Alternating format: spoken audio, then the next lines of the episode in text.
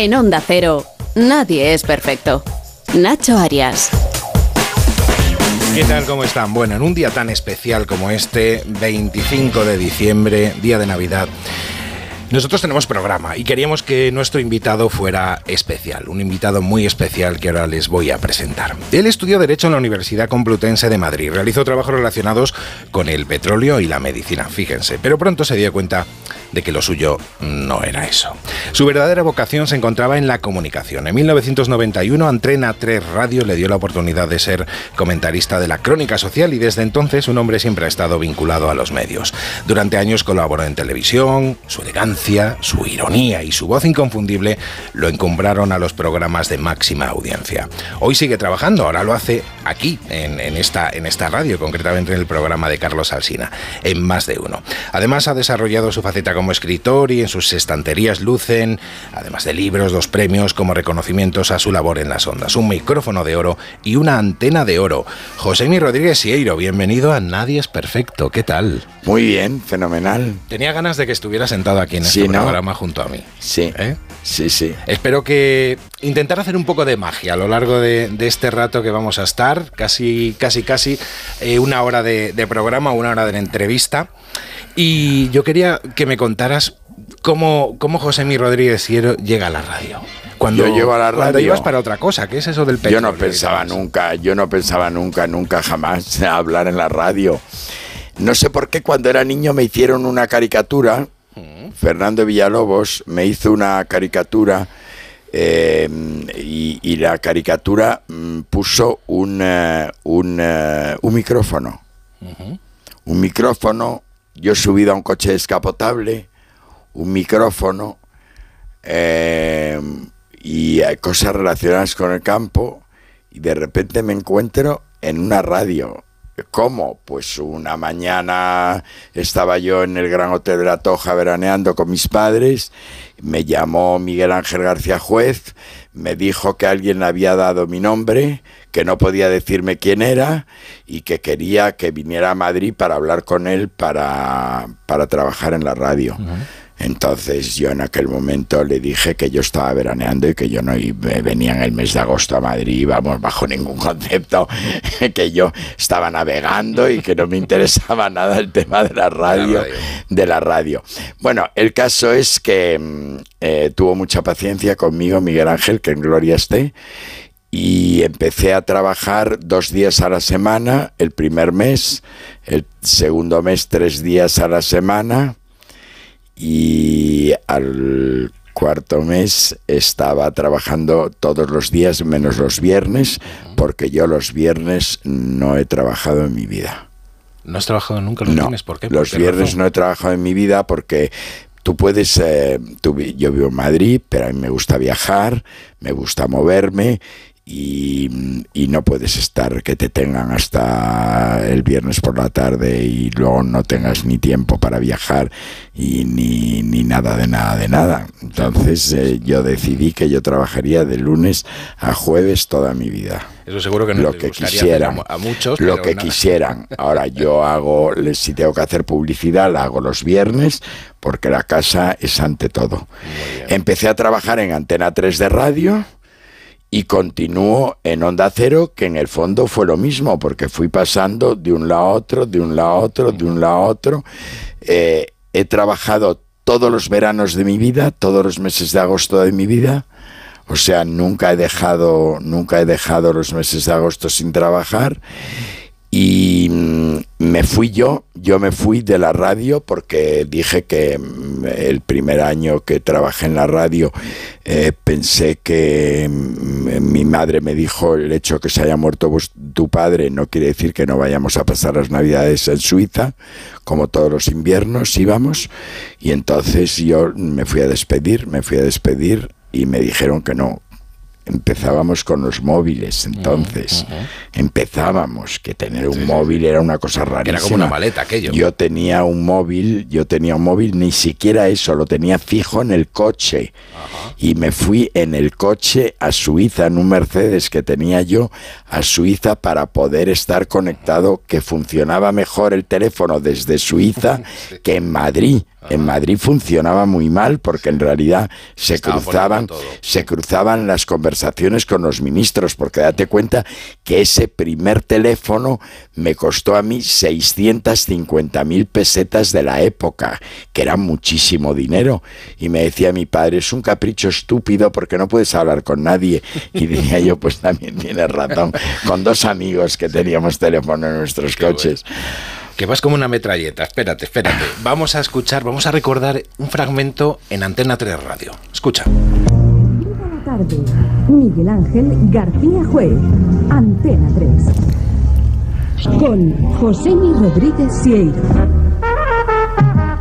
Bueno, José, mi querido, ¿qué nos Muchas? Juez, este es juez, ¿no? últimos días en Madrid. Muchas cosas. Un almuerzo de Gloria Segura. Sí. ¿Quién es la Gloria que Segura? Cuéntanos. Gloria Segura es la mujer montana. Ah, es mujer esa montana. señora que te ha mandado esas colonias. ¿No te ha cambiado mucho la voz? buenas de Montana. No me ha cambiado la No voz. te ha cambiado mucho la voz, ¿no? Es mi voz de siempre, creo yo. Que es cara- una de tus cosas características. Te reconocen por la voz cuando vas por, Sí, por ahí. sí, sí, pero, pero todo el rato, ¿eh? Sí. Todo el rato me digo, anda, pero si a usted le oigo en la radio y tal. Pues sí, sí, claro. Y luego de Antena 3 te vas a Radio Voz. Bueno, con- fue como un complemento, no me voy. Al mismo tiempo que hago Antena tiempo. 3, sí, sí, al mismo tiempo que hago Antena 3, hice Radio Voz con Juan La Diego. Coruña, Con Juan Diego Guerrero.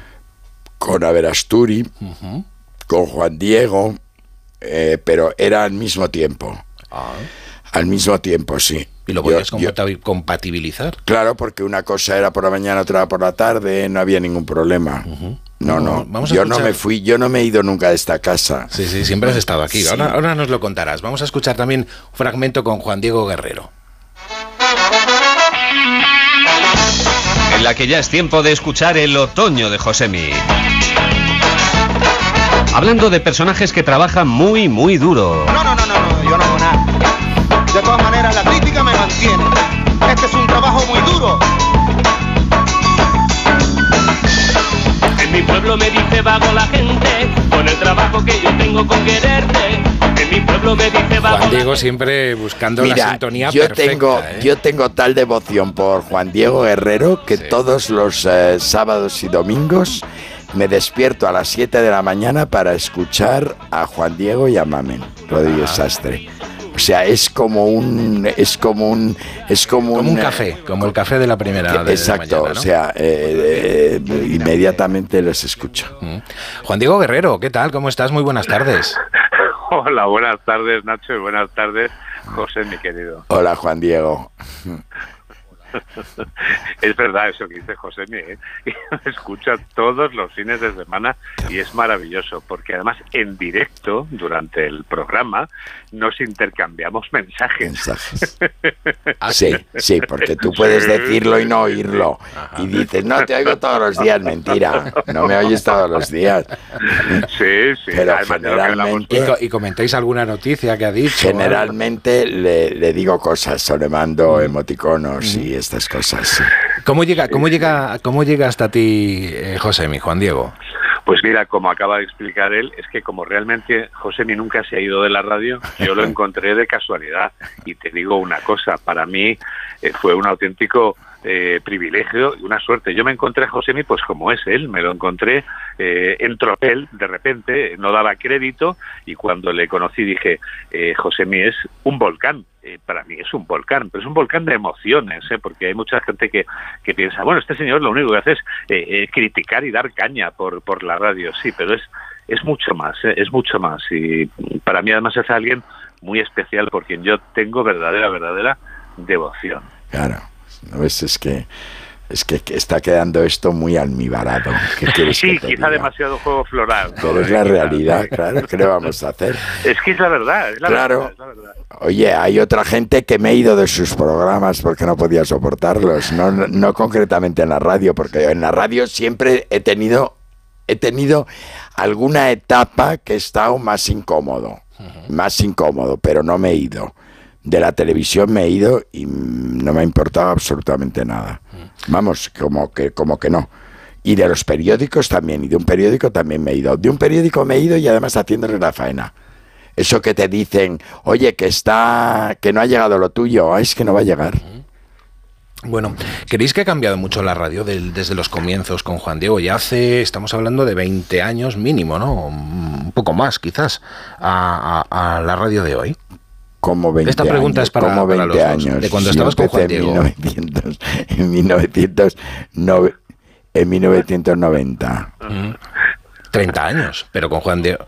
Ujú. Claro, yo 30 empecé en años. 1990, ¿no? Más o Sí, menos. ha cambiado básicamente en que yo tenía más pelo en aquella época. Sí. Pero José me sigue conservando la misma melena tupida que le caracteriza y él sigue igual de estupendo. Pero por lo demás, mm, eh, han cambiado tecnológicamente la radio. Hablaba ahora José de los teléfonos móviles, de esos que eh, él y pocos más tenían en un principio en, este, en esta vasta piel de toro.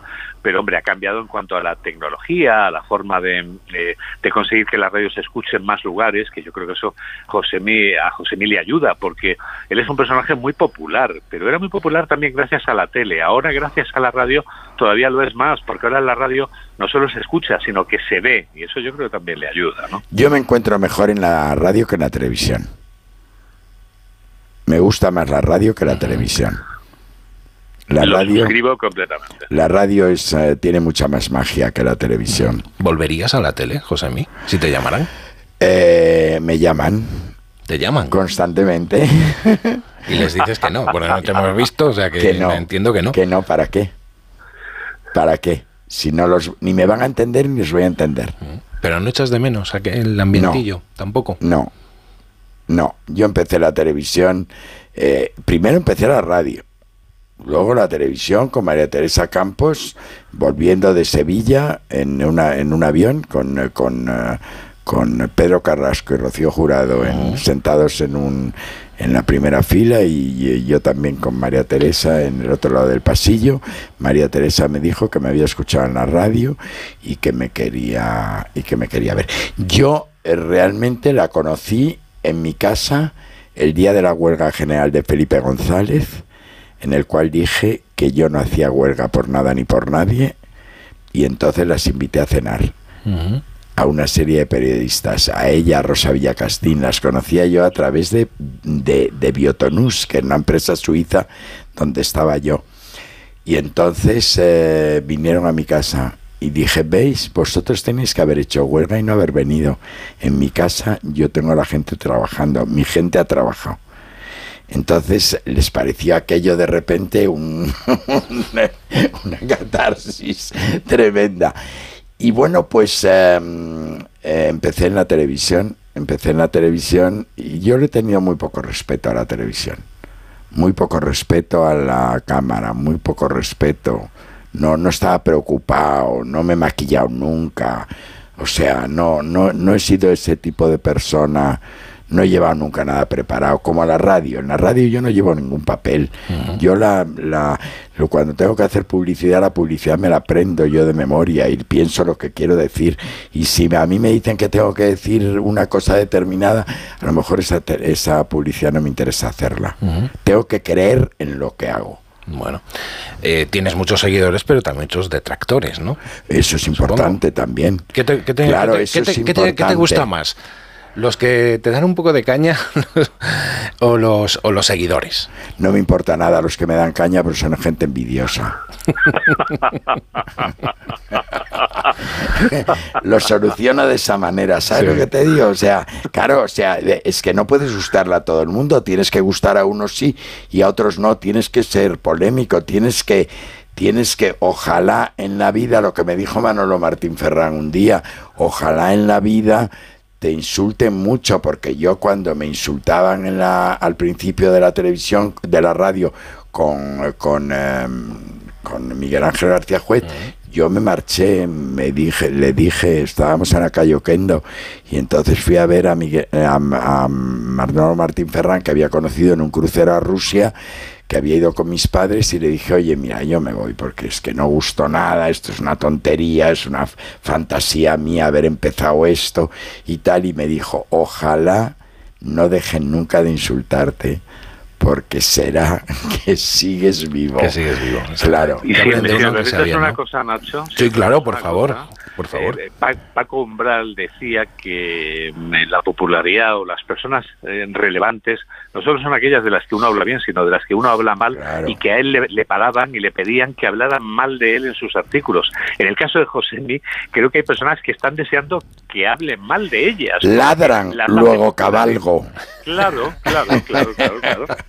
Ladran, Bueno. luego cabalgo. Oye, cuéntame, Juan Diego, algún, algún episodio que hayas tenido con Josemi en la radio, si, si te, se te viene a la memoria, alguna, algo, no sé, algo, algo especial que hayas pasado con él. Es fácil trabajar con él, me imagino, ¿no? Mira, es lo más fácil del mundo, porque Josemi es tal cual. Hay mucha gente que dice, se ha construido un personaje, este hombre no es como es. Él realmente es así. Lo que ocurre es que él tiene una gran habilidad. Eh, es un gran dominador del medio radio. Josemi, y por eso entiendo que la tele no le apasione tanto, es un hombre de radio. Habéis hablado de que le reconocen por la voz. No solo se le reconoce por la voz, Josemi maneja muy bien el tempo y algo muy importante en la radio, los silencios. Sabe cómo debe hacerlo. Realmente tiene una gran habilidad. Hay que reconocer que tiene una gran habilidad. Y en cuanto a momentos inolvidables, eh, recuerdo que la primera vez que me habló de lo que había que hacerle al inventor del mondadientes, del palillo mondadientes, me quedó, eh, me quedé sobrecogido, porque José siempre ha pedido la pena capital para el señor que inventó el palillo de dientes. Cree que es alguien que debería haber sido, eh, en el- no sé, mm, deberían haberlo. Como el de la riñonera, como el de la riñonera, por ejemplo. Perdóname. Últimamente muy de moda, por cierto. ¿Qué? ¿eh? Últimamente de moda otra vez. Bueno, pero si lo ¿eh? lleva quien lo lleva. Claro, a esos también habría que fusilarlos. Esos tendrían que estar en el paredón.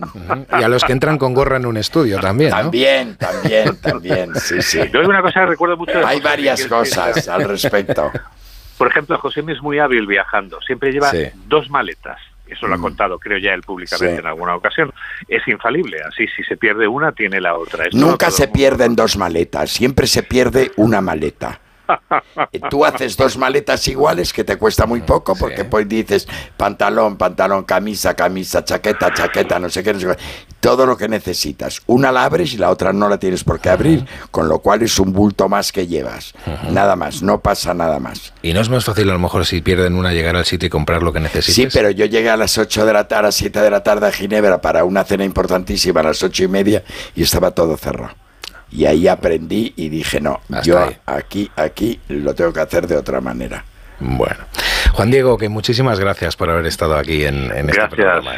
Gracias a ti. Compañero, gran compañero, por aprovechar- Gracias. Tú también lo eres, Nacho. Quiero aprovechar para decirle públicamente a la audiencia eh, que quiero darle las gracias ahora a Josemi, porque yo este año lo he pasado mal durante unos meses y Josemi me ha ayudado tanto con el cariño que me ha transmitido que ha sido uno, uno de los puntos de referencia para mi recuperación. Así que gracias. Gracias a ti, qué tontería, eso nada, no me cuesta nada. Gracias, Pues venga, abrazo gracias, Juan. Diego. Hasta el abrazo, sábado. Bueno. hasta el sábado. Trabajo en radio, que como bien decíamos antes, eh, ha sido reconocido con el micrófono de oro en 2005 y 2009, la, la antena de oro. Contento, me imagino, con, con estos reconocimientos. ¿Te gusta ir a Sí. recoger premios, No, Josemi? es que no me impor- no me interesa. O sea, no es que no me interesa. Sí, me parece muy bien. Oye, no puedes dejar de vas, lo recoges, etcétera, etcétera. Lo único que hace es obligarte a ser mejor cada día. Nada más, ¿no? Pienso yo. Radio, libros de los que hablaremos luego y cine, con Santiago Segura. Ah, sí, sí, muy gracioso. Sí, ¿cómo fue Muy aquella divertido. experiencia? En Torrente 3, si, si no Pues me equivoco, el de Marbella. cuatro, el el epi- o el 4, el, de Marbella. cuatro, el, que, cuatro. el que era en Marbella, ¿verdad? El 4, el 4, lo rodamos aquí en Madrid, el Ujú. 4, Torrente 4. Sí, pues eh, bueno, pues em- em, le hice cambiar el guion. Ah, sí. Sí, bueno, Santiago Segura tengo que decir que conmigo ha sido una persona educadísima, eh, en un momento caprichoso mío, educadísimo, encantador, eh, bueno, estupendo. Claro, el choque es salir de una del cumpleaños de un banquero en la Moraleja, en, en una fiesta fantástica, e irme a Somosaguas a rodar en una casa que había sido unos amigos míos y encontrarte con todo aquello, con todo aquello, con toda aquella, aquella parafernalia de un cine, etcétera, etcétera, y yo vestido de boda. Entonces, bueno, él fue simpático, cambió el guion porque yo le dije, mira, yo este guion, él me había elegido para ser chuloputas de la cárcel. Entonces me pareció que dije, entre la herencia de mi madre, que no sé si iba a entender el que yo sea el chulo putas de una cárcel o la herencia de mi madre, casi prefiero la herencia de mi madre sin lugar a dudas. Ajá. Entonces se lo dije claramente, se rió mucho, cambió el tema, cambió Sí. el tema. Yo no me enteré muy bien el papel que hacía, pero la- lo hacía sobre la marcha. Sí. Y además es que la noche esa de Somosaguas le dije, querido, yo mañana me marcho a Ibiza. No hay billetes, me voy con coche, ¿eh? y no puedo, y no tengo billete ya para, para- no tengo para conseguir, porque ya me lo había conseguido el presidente de Transmediterránea, los- el billete, porque era última hora. O sea, tú no, tú cual- no vas a la taquilla cual- llamas directamente al presidente para que te facilite billetes, ¿no? Bueno, aquel momento es que era amigo mío y tampoco pasa nada. O sea, Ah, bueno, claro, cada uno amigo, tiene sus, amigo, claro, cada claro, uno tiene sus, eh, Yo hubiera hecho lo mismo, ¿eh? Cada uno También te lo- tiene te lo sus, digo así. eh, tal. Entonces le dije, no le puedo llamar ahora y decir, oye, que mira, que no voy mañana y que voy otro día y si otro día no hay, no, esas Sí. cosas no puede ser. Entonces le dije, eh, hay todos estos inconvenientes y me acuerdo cómo tuvieron que hacer para que no amaneciera y yo hiciera aquel papel, ¿no? En, eh, en- en- esa fue la- las primeras escenas y tal, fue muy divertido. La segunda fue en una casa muy siniestra de, de torlodones, de torlodones, a donde llegué yo una noche cerrada, recuerdo perfectamente porque era el mes de, de septiembre, eh, hacía calor, yo iba en, coche, en, en un coche descapotable que tenía perdido, pero ¿quién me mete a mí meterme por estas carreteras que me van a saltar o me van a hacer algo y tal y cual?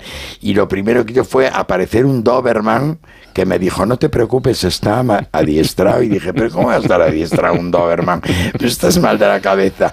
Pero oye, se hizo todo. Y luego me asesinó con un cable de teléfono, que también lo hizo muy bien. Y sobre todo yo me quedé muy contento porque no hubo que repetir la escena más que dos O veces. dos O veces y sea, dos veces y ya el- el muerto estaba servido en bandeja de plata. Quiero que escuches esto, quiero que escuches esto. Hola, Josemi. Soy Santiago Segura. Y me dijo una vez mi madre que si no tenía nada bueno que decir de alguien, que mejor me callase. Así que no voy a tener más remedio que hablar de ti, porque todo lo que tengo que decir de ti eh, es bueno, es buenísimo. Me pareces un tipo fantástico, muy divertido. Eres una persona inteligente, muy irónico, tienes un humor muy fino, me gusta mucho eh, tu sentido del humor y bueno, luego como actor cuando viniste a Torrente 4 me parece que lo bordaste. Fue un papel minúsculo pero estelar. Eh, mueres muy bien y, y la verdad es que no hay, demostraste que no hay papel pequeño cuando el actor es grande. Así que nada, solo decirte eso, que, que un fuerte abrazo y que me encanta que estés en este programa de radio y te tratarán muy bien. Lo digo porque yo ya he estado y, y salí, vamos que no, no me puedo quejar. Un abrazo. Ahí está Santiago. Me gusta lo que ha dicho de su madre. No sabes cómo se portó él con su madre cuando estaba mala, cuando la pobre estuvo mala en el hospital. No te puedes ni imaginar, porque todos, yo tenía un amigo al lado y estaban impresionados de la categoría, de la categoría del comportamiento con su madre de Santiago Segura. Bueno, Es mucho más que torrente. bueno, volvemos a ti, que eres el invitado y aquí eres el protagonista. Debajo de esa coraza, que a veces mm, de gente que puede decir que, que- a lo mejor eres muy borde, que, que eres una persona distante, debajo de esa coraza sé que hay, sé que hay un corazón muy grande. Eh, de hecho, eh, creo que tus acciones solidarias también son muy importantes, las que haces, eh, bueno, pues con, con distintos grupos, lo tengo por aquí, por ejemplo, amigos. Eh, Nuevo Futuro, ¿verdad? Con la Asociación Nuevo Futuro. Sí, es que me parece que es una obra fantástica. Nuevo Futuro. Nuevo Futuro es una obra fantástica que da de, cobijo a una serie de niños. eh, La infancia, la infancia me preocupa mucho. O sea, me parece muy bien. Creo que están haciendo una labor estupenda y en este momento además hay que ayudarles mucho más porque, mm, porque eh, hay una cosa clara, que es que el- el- su principal fuente de ingresos ha sido el rastrillo y como todo en la vida cambia y como todo en la vida pasa y como todo esto, pues eh, no está en su momento más importante por, por, por el devenir de los tiempos y por, por muchas razones. Entonces creo que hay que ayudarles, pero sí, sí, sí. Me ha dicho una amiga tuya que eres muy generoso y que eres un chiste siempre. Eso, eso me ha dicho, eso me ha ¿Ah, dicho sí? de ti, sí. Eso me ha dicho de ti. No sé. Bueno, te doy pistas. ¿Te doy más pistas? Bueno, Dime. creo que tenéis una comida que se llama Los Siete Magníficos. Hombre, claro. Cuéntanos qué es eso, cuéntanos Son qué es eso. seis señoras y yo. yo estoy lleno de comidas de señor, de almuerzos con señoras. Me divierte mucho más que almorzar con señores. ¿Sí? Porque los señores quieren arreglar el mundo sin tener posibilidades. O sea, mm, por mucho que quieran, tú puedes comentar de política, etcétera y demás, pero las señoras tienen una visión mucho más importante de la vida. A mí me gusta mucho más. Muy bien. Me Saludemos gusta a una mucho amiga. más. ¿Quieres que saludemos Y a una amiga tuya? una que son los, eh, las seis son las seis magníficas y yo. Sí. claro, pero porque la has metido en este lío? Si estas señoras son señoras de la sociedad que no tienen nada que ver con Bueno, esto. pero son amigas, son amigas sí, tuyas. sí, claro. ¿Quién crees que puede estar al otro No lado del tengo ni idea. Cualquiera de ellas. Cualquiera. No tengo ni idea. Pues saluda, a ver quién te contesta. Hola. Hola, Josemi, soy Pina, ¿qué tal? Me lo imaginaba. Pero tú sabes que Pina es una persona con una categoría extraordinaria. Pina es una persona que ha heredado precisamente la presidencia de Nuevo Futuro. Cuando a lo mejor, a lo mejor algunas personas pensaban que no era la persona adecuada. Pero la persona que fundó Nuevo Futuro, que era una tía política de ella, entendió divinamente que la categoría y la visión de una persona como Pina Sánchez es absolutamente una persona maravillosa que trabaja Menudo piropazo. Pina. Oye, por favor, el homenaje te lo quiero dar yo a ti, Josemi, te lo agradezco muchísimo, de verdad. Yo también te quiero un montón, pero yo quería, si me dejas, perdona que te interrumpa. Por supuesto, por supuesto. Yo lo que quería era, ya todos te conocemos, que eres encantador, inteligente, lleno de amigos, que todo el mundo te quiere, pero yo quería resaltar esa faceta solidaria tuya, que a lo mejor no es tan conocida, yo para mí muchísimo, porque tú siempre, siempre, siempre ha- has estado apoyando a Nuevo Futuro de una forma incondicional, siempre te has volcado, has, has hecho todo lo posible por conseguir lo que sea, y, y bueno, sin ir más lejos, me quiero remitir a la mítica subasta, la de Cascajares, que gracias a ti y tu primo Alfonso habéis hecho dos años consecutivos con tanto éxito para Nuevo Futuro, que lo agradecemos muchísimo porque tal como tú decías, últimamente no hemos podido hacer el rastrillo y todas estas ayudas nos vienen fenomenal. ¿eh? Y es que además tú tienes esa capacidad de comu- comunicar tan personal y única que eh, esconde, esconde esa enorme genero- generosidad y grandeza con tus amigos y con quien más lo necesita. Yo creo que a lo mejor eh, pues eso la gente no, no lo sabe mucho. Qué horror, qué horror todo lo que estás diciendo. Estoy poniéndome colorado. Pues ponte, Déjalo. ponte porque es todo verdad. Ella es la culpable de las siete magníficas, o sea, de las siete, de los de la- el almuerzo, porque ella fue la primera que convocó a seis, eh, cinco señoras, ella seis, y me convocó a mí. Se había muerto mi madre y entonces me, me, me invitó a almorzar. Y de ahí surgió que cada mes tuviéramos un almuerzo. O sea, lo hacéis mensualmente. Lo Oye, yo quiero saber, quiero saber, yo creo que me lo cuente Pina, mejor. ¿Cómo son esos almuerzos con José, mi Pina? Pues mira, son, Porque me imagino que él calladito no debe de estar mucho, ¿no? no, no, justamente eso no, tienes toda la razón. Pero ni él ni nosotras, ¿eh? Claro. La culpa él. Lo que pasa es que Josemi es tan ameno, tiene como yo le digo esta memoria de espía además, porque no conozco a nadie que se acuerde de más cosas, de más gente, de más años, de más sucesos. Y claro, para nosotros es el día del mes que tenemos esta película que nos pasa José Exagerada. del tema que él quiera, la verdad, porque normalmente el tema lo elige él o surge, o un tema que surge, pero siempre es algo ameno, simpático, eh, divertido, nunca con mala idea, ni nunca criticando, pero siempre son cosas pues, que te divierten, cambios de opiniones entre los magníficos, y como siempre decimos que eso es secreto de confesión, que de ahí no sale. Eso iba a decir yo, ¿se critica mucho ahí o no? Lo que se critica queda allí. Si se critica algo, ahí Queda, allí- queda allí, ¿verdad, Pina? Pero claro, eso también, ¿cuántos años Sam, llevamos, José? Ni ¿Hace cuánto murió tu madre? Pues mi madre en el 2012 se murió, empezamos en el 2013. Fíjate. Ya unos Échale. cuantos años. ¿eh? Ya unos Échale. No, cuantos en el años, ¿no? 2012, perdón, 2012. empezamos en el 2012. O sea, 10 años. Pues Diez eh, añitos. 10 10 años, años. llevamos, confesándonos. O sea que eso Sí, no sí. cabe duda que une muchísimo. Yo estoy feliz, José Mí, que te hagan este homenaje, que te lo mereces muchísimo y que la gente también conozca otras facetas tuyas.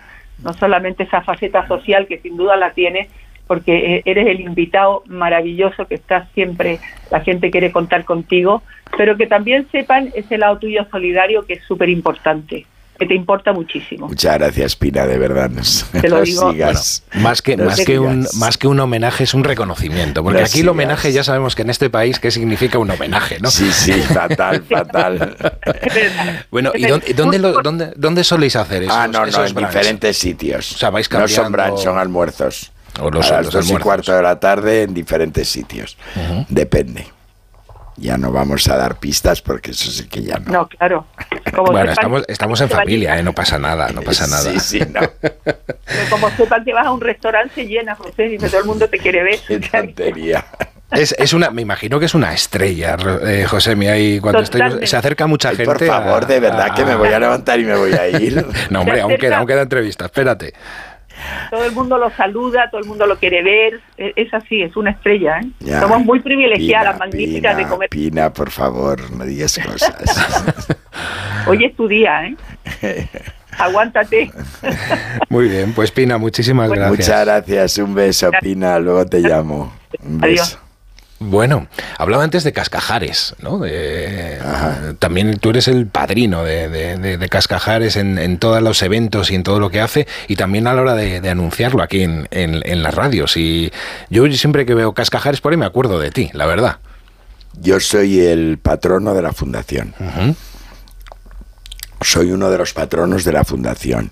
La empresa es una empresa familiar que preside mi primo Alfonso Jiménez Espuela Rodríguez Vila y que, mm, y que fundó con un amigo suyo, con un amigo suyo, y que eh, la primera vez que yo tomé un capón de cascajares, pues no te creas que me gustó mucho. ¿No? No te creas que me gustó mucho. Bueno, si te oye Alfonso. no, si mía. se lo digo a Alfonso. Ah, se lo dices a Alfonso directamente. Sí, ahora me parece una cosa absolutamente maravillosa. Y, mm, y, eh, bueno, la primera vez que eh, tuve conocimiento de esto fue que em, eh, mi, eh, su abuelo, hermano del mío, tenía una finca en eh, Zamora con el primer monasterio del Cister. Yo llego con el coche y me encuentro que en lugar de toros que había visto en la primera parte de la finca y ganado Hereford, me encuentro que lo que había eran unos pollos, unos pollos. Dije, pero ¿qué hacen estos pollos en una finca de esta categoría? Entonces mm, llamé desde ese teléfono famoso, conseguí llamar a una tía nuestra, a nuestra tía Covadonga, y entonces, y entonces, este, mm, eh, le dije, pero ¿qué es esto de que haya pollos en la finca? Y entonces me dijo, son capones y es del pequeño de Teresina, Teresina, una- otra tía nuestra, una Sí. hermana suya, el pequeño de Teresina que ahora cría capones. Y le dije yo, qué ocurrencia, por favor. ¿Y tú conocías ya de aquella ocurrencia. Alfonso? ¿Le cono- le habías visto? Pues era un eso? niño pequeño, era un niño, era un chico muy joven, nada más. Yo simplemente le dije, ¿está la señora en, la señora está en la casa? Y él me dijo, sí, primo José, mi él más listo que yo me reconoció. Yo nunca me fijo en los niños. Bueno, total, que la historia es así, luego llega la boda de los reyes, de los actuales reyes, y entonces digo, esto, esto, esto me parece a mí que mi primo sabe hacerlo todo esto muy bien, pero esto, esto hay que venderlo, esto hay que venderlo y hay que, y hay que darle cancha al tema, ¿no? Entonces eh, pregunté si había algún problema con Casa Real.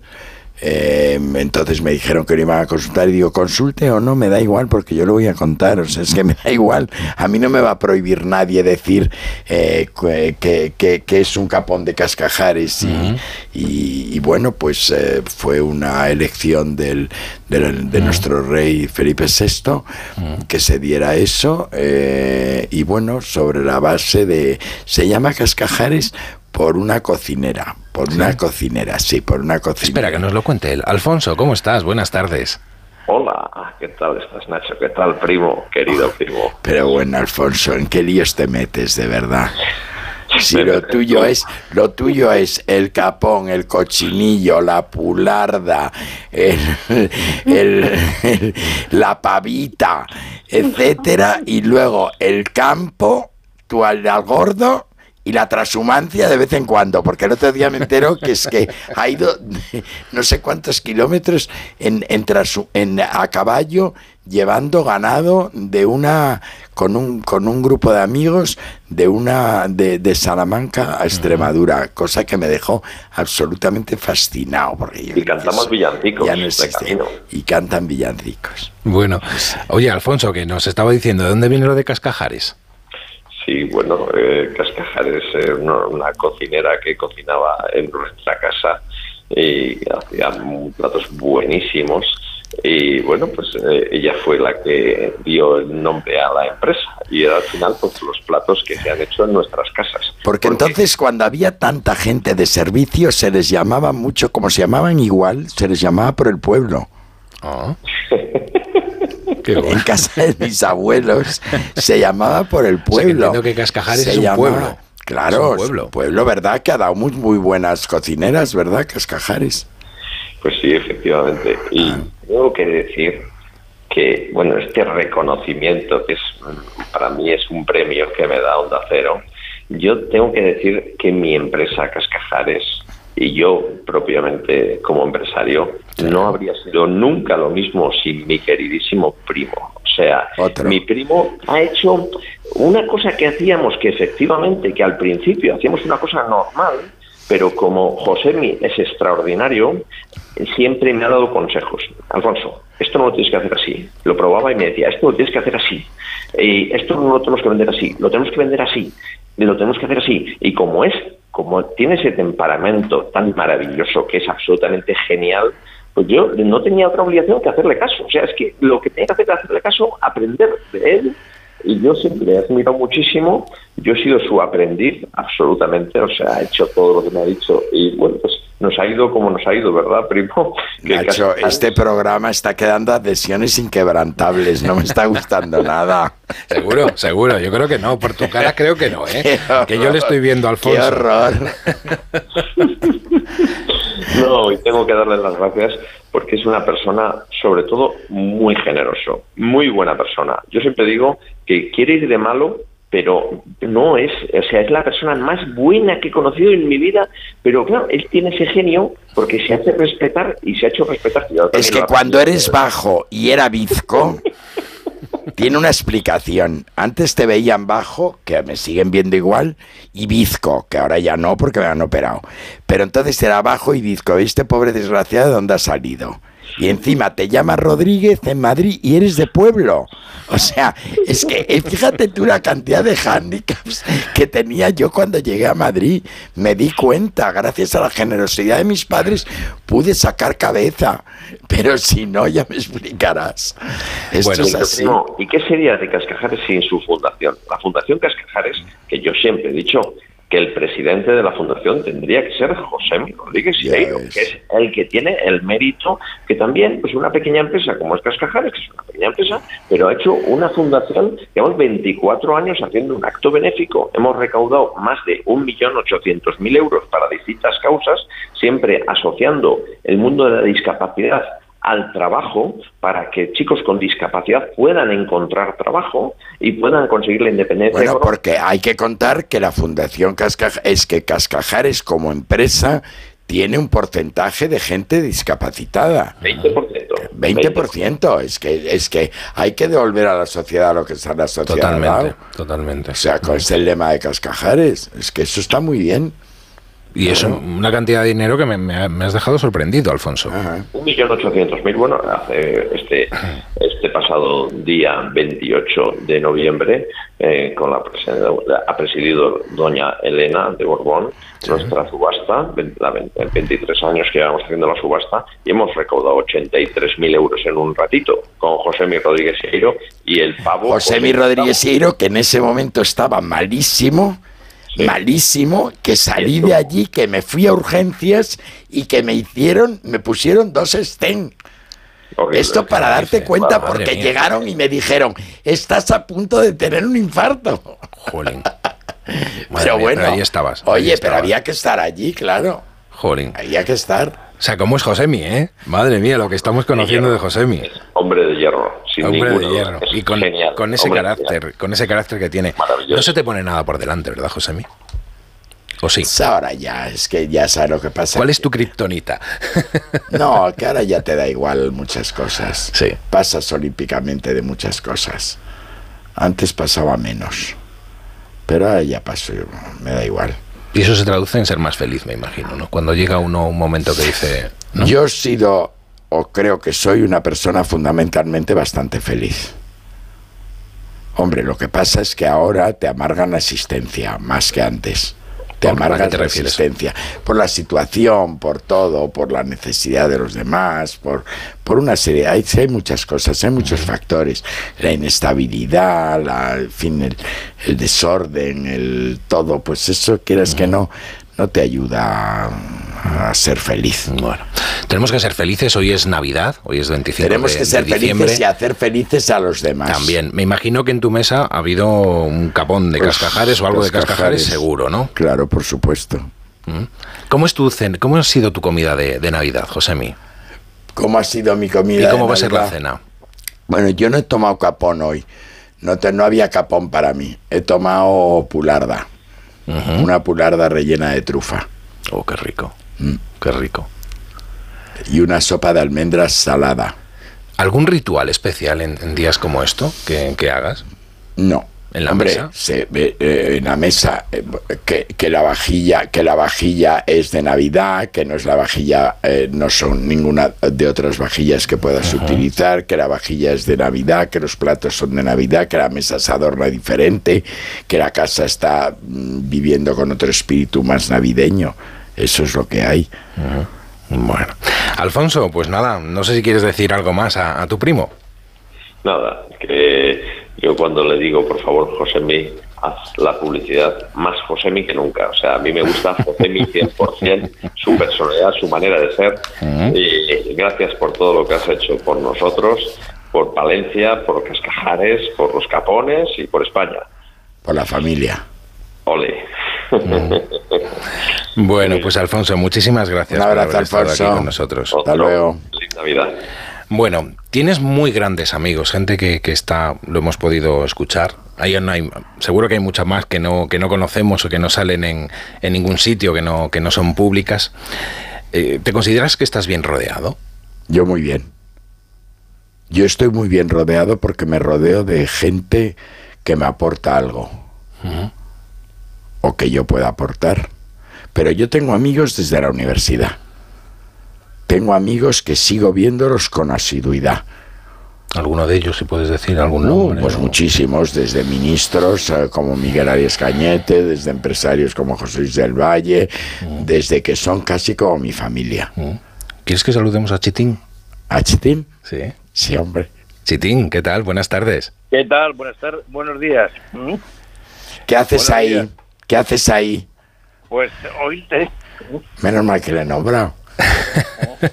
Bueno, si no, él sabe que él sabe que estás ahí, seguro, José. ¿Sabes, sabes, eh, sabes, Josemi, que hace más de 55 años que somos amigos, que somos que somos familia. Para mí eres eres mi hermano eh, hemos pasado muchas cosas juntos. ¿eh?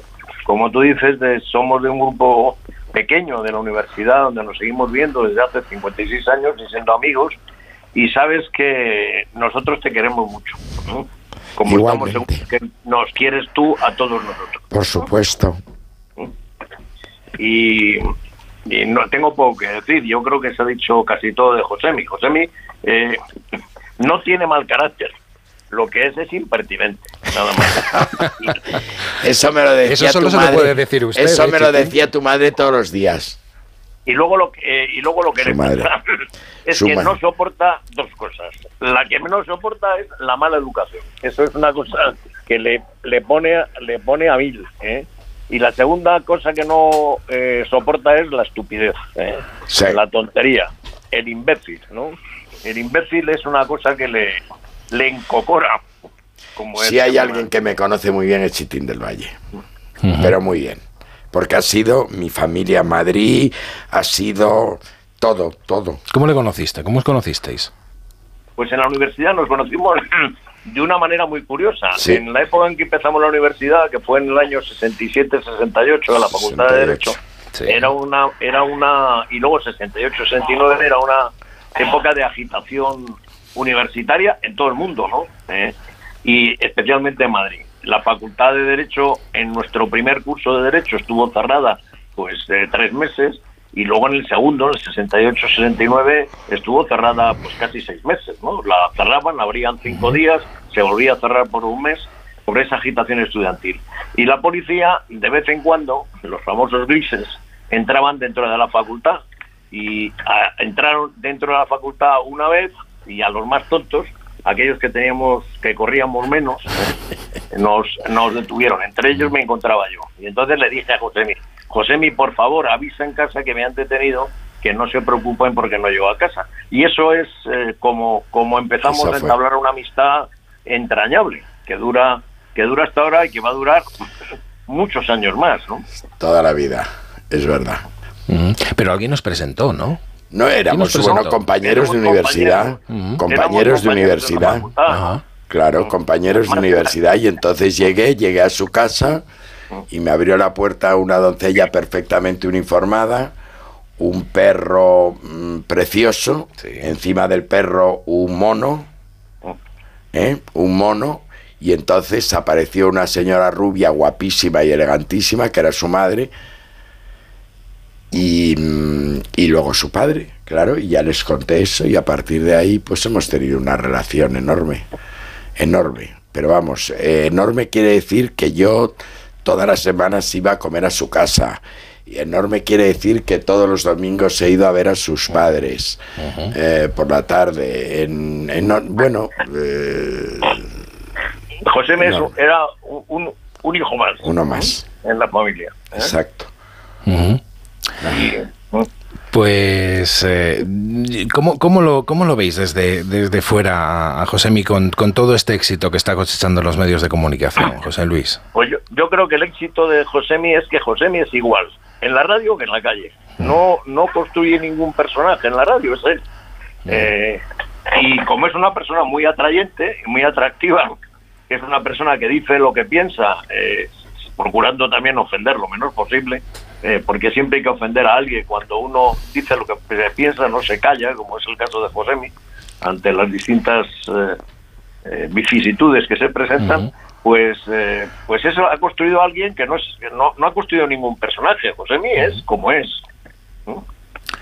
Bueno, hay otra persona más que tiene un poco que ver con, con todo este círculo. Vamos a decirlo, vamos a decirlo así, porque creo que tú, José Luis, fuiste, le presentaste a Josemi a una persona también muy especial para, para Josemi. ¿Queréis que la saludemos? Sí, claro. estupendo. Ana, ¿qué tal? ¿Cómo estás? ¿Qué tal? Aquí estoy yo para hablar de Josemi. Bueno. A las ocho, a las nueve de la mañana hablamos. ¿Ah, sí? Se casó en Burgos, una boda preciosa, y desde entonces forma parte de mi vida también. Otra persona también importante en tu vida que os, que os presentó Chitín, ¿no? Sí, Mira. es que es su mujer. Ya, ya. Mira, cuando yo vine a Madrid a conocer a todo el círculo de Chitín, de José Luis, que yo le llamo José Luis, todo el mundo Chitín, El primero que me presentó, al primero fue a Josemi, a Josemi, lo primero de Madrid que me presentó, ni a sus padres ni amigos, Josemi, Josemi. Tan es así que luego fue testigo en mi boda, hace 45 años. ¿eh? Qué bárbaro. Y lo que hablabais antes de que si tiene genio, que si tal, que si es impertinente, mira, yo recuerdo que un día con su madre le dije, María Marcela, pero qué genio tiene Josemi.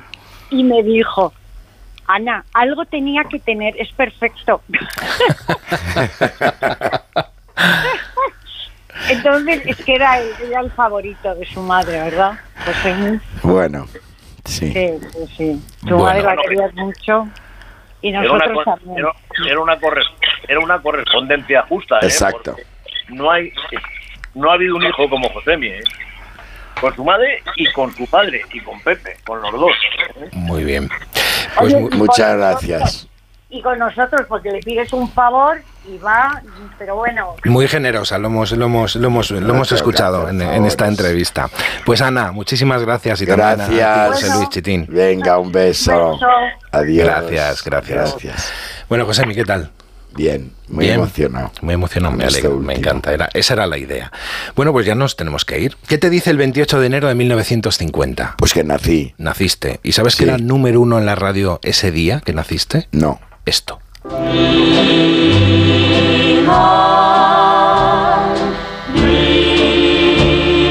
Las Andrew Sisters. Anda, fíjate. Andrew Sisters. Este tema que se llama I Can Dream, I Can I. Josemi, que un placer haberte tenido Lo mismo, aquí. Tenía muchas ganas de que te sentaras en esta gracias. silla. Muchísimas gracias y es de las entrevistas más bonitas que he tenido, o la más bonita. Qué piropazo, gracias. Muchas gracias, Josemi. Nos vamos, llegan las noticias y enseguida Luis Piedraita será el siguiente invitado aquí en Nadie es Perfecto. Hasta ahora. of your embrace.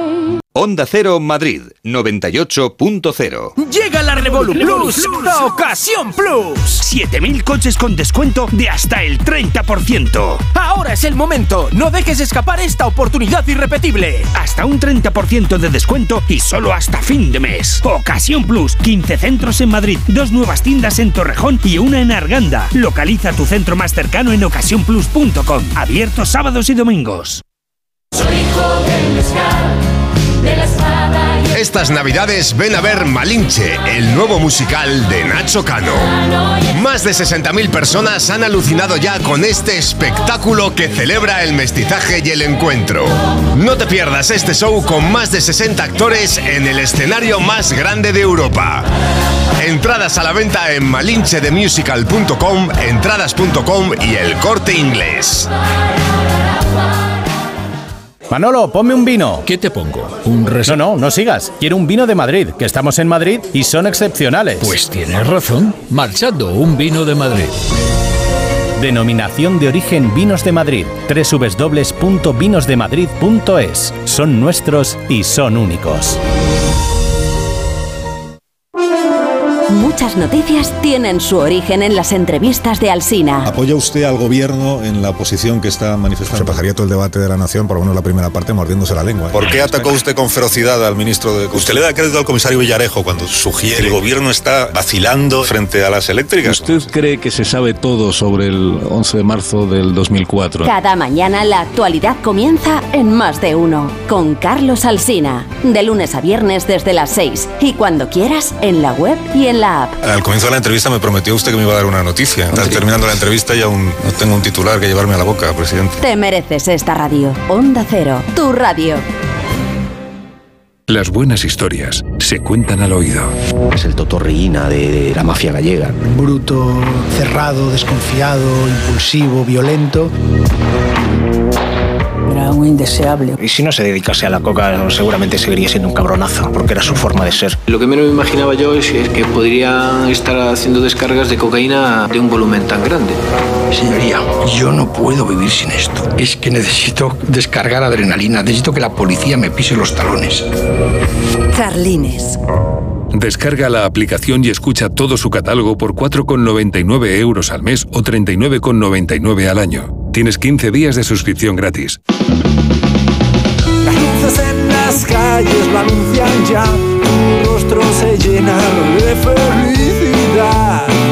Ya es Navidad, Navidad. Onda Cero te desea feliz Navidad. Son las 6 y un minuto, las 5 y un minuto en Canarias. Noticias en Onda Cero.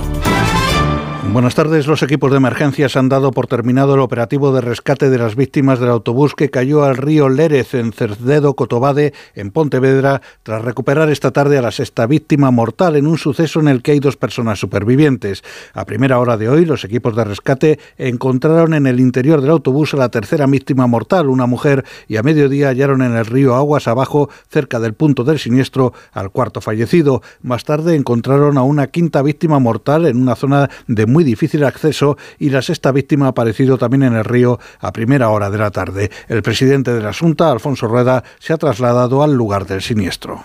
No sabemos además las, las causas todavía con certeza. Es verdad que las condiciones meteorológicas serán muy malas salir por la noche y por lo tanto seguramente habrá influido, pero no, no, no se conocen las causas todavía, se sabrán ahora con una investigación más exhaustiva y en este momento agradecerle a, a toda la gente que trabajó esta noche, una noche como la de ayer, Vamos a mirar ahora la circulación por las principales vías a esta hora en el marco de la operación salida de vacaciones de Navidad. Dirección General de Tráfico, Gonzalo Martín, buenas tardes. ¿Qué tal? Buenas tardes. A esta hora estamos atentos a dos incidentes. Uno dificulta levemente en Almería, la A7 a su paso por Peñas Negras en dirección Murcia y otro genera un kilómetro de retención en Málaga, en la A7 encerrado de Calderón en dirección Marbella. Afortunadamente, eso sí, al margen de estos dos incidentes, en cuanto a retenciones, momento muy tranquilo en el resto de carreteras de toda España sin complicaciones, pero ya lo saben, les pedimos como siempre que no bajen la guardia al volante.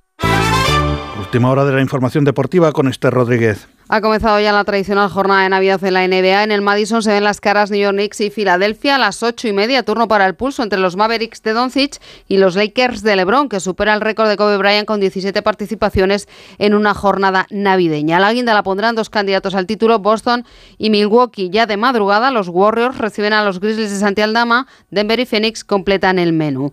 Intensa también será la jornada del Boxing Day en la Premier, que supone además el regreso a mañana a la competición tras el parón por el Mundial.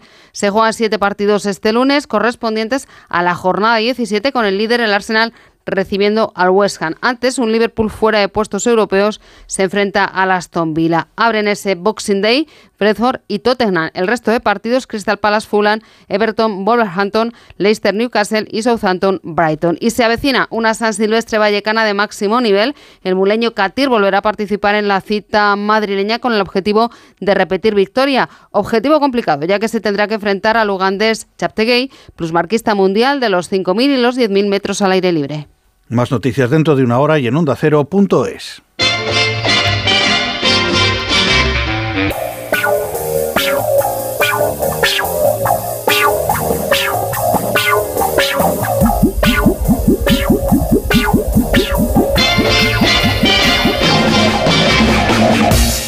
En Onda Cero, nadie es perfecto. Nacho Arias. ¿Qué tal? ¿Cómo están? Muy buenas tardes. Nuestro invitado mmm, se dio cuenta de su verdadera vocación a los 14 años. Un sueño que ha hecho realidad eh, en unos cuantos años ya de carrera que tiene de éxito y además para su juventud.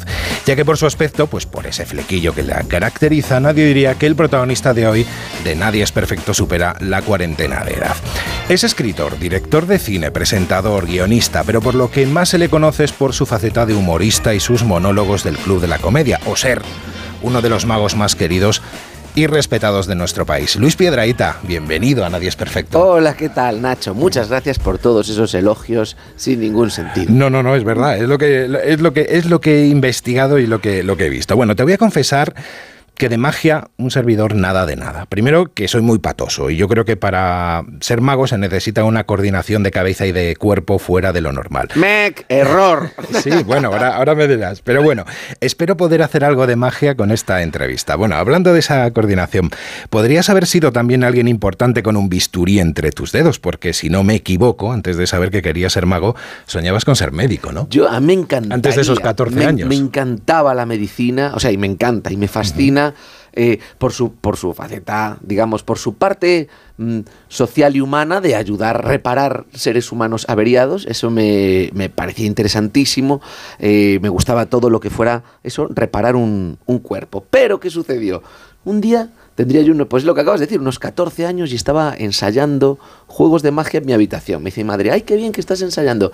Te voy a preparar, te voy a cortar un poquito de jamón. Y yo, ah, muy bien, fenomenal. Y ella se va a la cocina, yo me quedo en la habitación practicando. Y de repente me llama, me dice, Luis, eh, ven un momento. Le digo yo, no, estoy practicando, voy ahora en cuanto termine, voy. Me dice, no, ven ya, porque me he cortado. Y digo yo, ¿cómo que te has cortado? Entonces voy corriendo y veo a mi madre echándose un poco de agua así en la herida, en el fregadero, echándose agua caliente. Y, y le digo yo, no, mamá, mamá, espera, espera un momentito. No tienes que echarte agua caliente, tienes que echarte agua fría, tienes que levantar el brazo por encima del corazón para cortar la hemorragia, tienes que apretarte aquí. Y yo lo iba haciendo todo porque eh, había visto al doctor Bartolomé Beltrán y había, y veía todos los, leía, veía todos los programas de, de medicina que podía haber en aquella época, que había bastante. Sí, porque no había YouTube, ni No, había no, no había nada de nada ni de eso, tutoriales, ¿eh? nada. tan famosos. Leía lo que podía, entonces tenía los conocimientos básicos de primeros auxilios. Y según le hago ahí la reparación a mi madre, la tengo con el brazo levantado frente al fregadero después de haberle echado agua fría, apretándose la muñeca y en cuanto la dejo así colocada, me pongo yo blanco como ese folio que tienes ahí delante, me noto que se me van las fuerzas y me desmayo. Entonces, ¿qué hace mi madre? Me sujeta con el brazo derecho, que es el que le queda libre, eh, eh, soltando el torniquete, y ambos estábamos frente a la alacena. O sea, imagínate el fregadero y esos armaritos que uno abre y tiene ahí arriba, pues eh, los, los vasos, los- el menaje, todo esto, los platitos. Bueno, pues mi madre me sujeta y me engancha con mi boca que estaba abierta como de bobalicón desmayado, me engancha en el pomo de la puerta de uno de esos armaritos, cloc, como, como si que me, me quedé completamente acoplado. Me enganchó ahí perfectamente, de modo que no tenía que soportar el peso muerto de su hijo desmayado con un brazo y el otro lo podía tener elevado. Al oír el jaleo, mi hermana, que ya se conocía, mi hermana tendría unos también unos 10, 12 años, y yo era en aquella época además también muy aficionado a los efectos especiales de cine, a la sangre artificial. Entra mi hermana en la cocina, ella estaba en el salón viendo la tele, y encuentra esa escena dantesca y dice, ah, ya estáis con vuestras chorradas, la venga, me piro. Y deja ya a mi madre con el brazo ensangrentado, con el hijo desmayado, el sujeto enganchado en el pomo de una puerta, se va.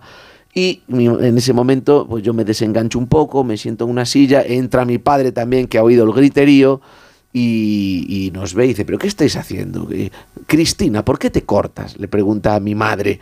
Y yo le digo, papá, papá, así un poco recuperándome, le digo, papá, papá, hay que llevar a mamá al hospital a que le den puntos. Y mi padre dice una frase que a mí me marcó para toda la vida y es, yo no puedo, que yo estoy descalzo. Jamás encontré sentido a esa frase que podría estar esculpida en mármol. Yo no puedo porque estoy descalzo. Pues es un epitafio perfectamente. ¿eh?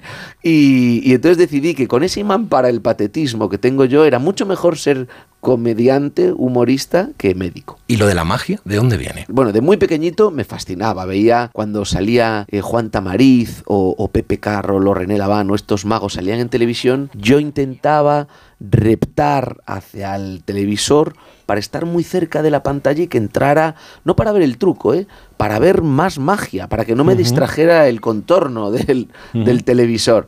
Entonces veía a Juan Tamariz, veía a estos magos, me quedaba fascinado. Y entonces, años después, Juan sacó unos fascículos que se llamaban El mundo mágico de Tamariz, donde estaba explicada con perversa inteligencia cómo aprender magia desde cero. Y yo empecé a leer esos fascículos y a aprender y a aficionarme.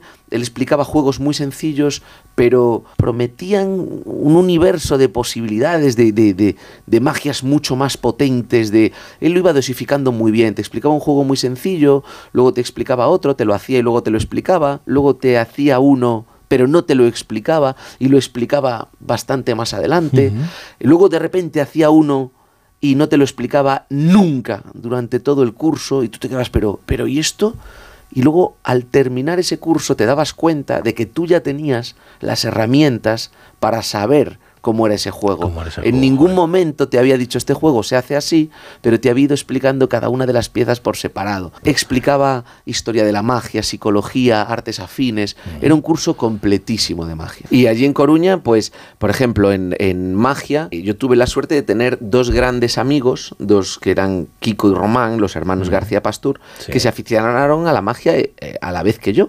Y estábamos en el mismo colegio, entonces mm, practicábamos juntos. Nada, éramos los primeros frikis del planeta Tierra. Mm, Me contaron algo en un colegio que hiciste un número de, rom- de cortar a alguien por la mitad. Ah, sí, sí, sí. Que aquello se vio todo porque fue un desastre. Bueno, pero como iba con música, la gente pensaba que era un número cómico. No te creas, mira, fue A ver. realmente así. Mi plan era. Espera, a ver, espera, que nos lo cuente Román. Román. Román, ¿cómo estás? Muy buenas tardes. Muy buenas tardes. Romanciño, ¿cómo estás? Muy bien, aquí escuchándote, un placer como siempre, qué divertido, a ver si nos vemos pronto, pero bueno, yo estaba allí y todavía no conocía a Luis, todavía no era amigo mío, eh, éramos compañeros del colegio, pero no de la misma clase, y entonces yo lo vi, donde estaba todo el público, que éramos cientos de alumnos, y, y yo vi un número de, de magia, pero que era de, de comedia, eh, Luis lo que explicará mejor porque sabe el intríngulis de aquel Pues a número. ver, la situación era así. O sea, empezaste con lo más difícil. Yo Claro, creo que si pues hay un, mira, dim- número difícil a de la ver, el- magia es ese, ¿no? el- el origen- Empezó con grandes ilusiones. Efectivamente. Y de ahí a la micromagia. El origen, efectivamente, de lo general a lo particular. El origen de, ese- de esa situación, Román, yo no sé si tú no la sabías. Yo sabía hacer un juego con tres cartas que era el del trilero y lo estaba haciendo en clase de gallego. Entonces nuestro profesor Fernando López, Román, que tú lo recordarás, Perfectamente. me claro. dijo, Piedraíta, ¿qué tiene usted en la, qué tiene usted en las manos, Piedraíta? Le dije yo, "Uh, son cartas. Y dice, uy, pues va usted, lo vamos a llevar al consejo escolar porque usted eh, no puede tener un, no están permitidos los juegos de azar en el colegio. Y yo, che, de juego de azar nada. Esto era para hacer un juego de magia que estaba yo haciendo. Y me dice, ah, pues muy bien, porque nadie quiere hacer nada en las fiestas del colegio. Usted va a hacer magia. Y digo yo, pero no, yo no puedo hacer esto delante de, como decía Román, cientos de personas de aquel pabellón polideportivo que, que- que había pues un montón, todos los alumnos. Me dice, pues búsquese la vida. Entonces yo dije, mira, no puedo hacer lo de las cartas, pero puedo cortar a una persona a la mitad. Sí. ¿Sé cómo se hace? No, pero mi arrogancia me va a llevar a que me invente el método. Entonces yo, en mi ingenuidad, dije, mira, si yo cojo una caja de nevera y meto a dos amigos dentro, meto a un amigo dentro previamente escondido y tengo a un amigo bajito de un metro veinte fuera, pues cuando meto al que está fuera en la caja y le pido al que está en la caja que saque los piececitos, puedo crear el efecto de que ahí hay una persona. Mec, error. Porque si tú tienes un amigo de un metro veinte y otro de un metro veinte dentro de una caja, la sensación que da es que hay una persona de dos metros cuarenta dentro de una caja. Es el efecto del niño salchicha que se estira por los dos lados. Entonces los metí ahí a los dos. Claro, en cuanto los meto, ja, ja, ja, ja, la gente ya se estaba muriendo de risa. Román estaría viendo desde el patio de butacas diciendo, vaya hombre, han metido a, a Pablo Fernández en la caja, han sacado los pies de Tony por el otro lado y de repente Pablo Fernández mide dos metros veinte. Aquí alguien no... La hormona del crecimiento. Claro, la gente está muriéndose de risa, pero digo yo, a mí esto no me para. Tiro de sierra, meto la sierra para cortar una sierra román que yo le había pedido a Julio Martí, que era el profesor de, de pretecnología. Meto que era una sierra de verdad. Una sierra de verdad. Meto sierra, claro, le doy en la cabeza al que sacaba los pies y hace ¡Ah! Se oye un grito fuerte, pero el que asomaba la cabeza por el otro lado no movió la boca. Entonces, la gente que al principio creía que era un número de comedia, dijo, ah, no, es un número de ventriloquía. Y hubo, hubo un- una- unas risas y un aplauso muy grande. La gente al principio creyó que era comedia, luego creyó que era ventriloquía, pero en ningún momento nadie creyó que aquello era magia. ¿Tú cómo lo recuerdas, Román? ¿Fue así o Bueno, no? Sí, algo así. Recuerdo que tú mismo debiste descubrir que tenías talento más allá de la magia. ¿no? Ahí fue cuando de repente te diste cuenta que a lo mejor lo del humor también era otro camino que debías explorar, ¿no? Claro, claro, el patetismo del que hablábamos antes. Bueno, humor y también director de cine. Contadme qué es eso de muerte a Papá Noel y el sándwich asesino. lo podemos contar, pero siempre y cuando eh, adquiráis el compromiso de que eso no salga a la luz jamás. Porque me, me puedo morir de vergüenza ajena, aunque me he muerto de risa viéndolo millones de veces. O sea que todavía hay, doc- hay documento de todo ello, Sí, ¿no? sí, sí. Eso estará, no sé si en VHS, en beta o, o en qué tipo de... Están cilindros de cera, creo, todavía. Sí. Pues esto nos... nos... O sea, pues hacéis vuestros pinitos como directores. haciendo películas. Lo que pasa es que no teníamos solo, a ver, teníamos todo lo que tiene un genio, excepto talento. Entonces, nos pusimos a hacer películas eh, improvisando, porque éramos Román, su hermano, o sea, Kiko y yo. No teníamos ni trípodes, ni, na- ni nadie que aguantara la cámara. Entonces, en todas las escenas, como mucho, había dos personas, porque uno de nosotros tenía que aguantar la cámara. Y entonces teníamos que inventarnos la forma de hacer los diálogos con conversaciones telefónicas. Y la historia era de una familia que estaba harta de que Papá Noel les dejara regalos de mierda como calcetines de deporte, calzoncillos de lana, lo que sea. Entonces deciden ponerle una trampa y cuando llega Papá Noel lo atrapan, lo atan y llaman a todo el vecindario para que venga a darle una paliza a Papá Noel por los regalos miserables que les había dejado. Y finalmente Papá Noel se escapa a tiros. ¿Te acuerdas, Román, que había una última escena muy emocionante de Papá Noel escapando, creo que en bicicleta, y todos Bicicleta, subiendo disparándole, y todos disparándole con pistolas para que no vuelva a escapar.